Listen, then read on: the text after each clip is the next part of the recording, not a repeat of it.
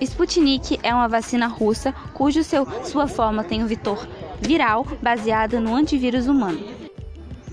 Sua eficácia. No dia 26 de setembro de 2020, um estudo foi publicado na revista The Lancet, afirma, afirmando que ela era segura e induzido forte resposta imunológica das fases dos testes.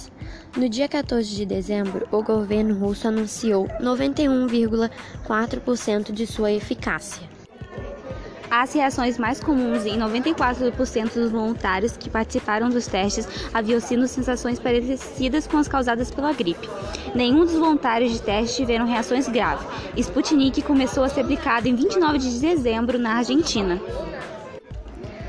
No dia 2 de fevereiro, num artigo publicado na The Lancet, os cientistas russos divulgaram a eficácia da Sputnik de 91%, 91,6% gera, geral e 100% de eficácia contra casos moderados graves.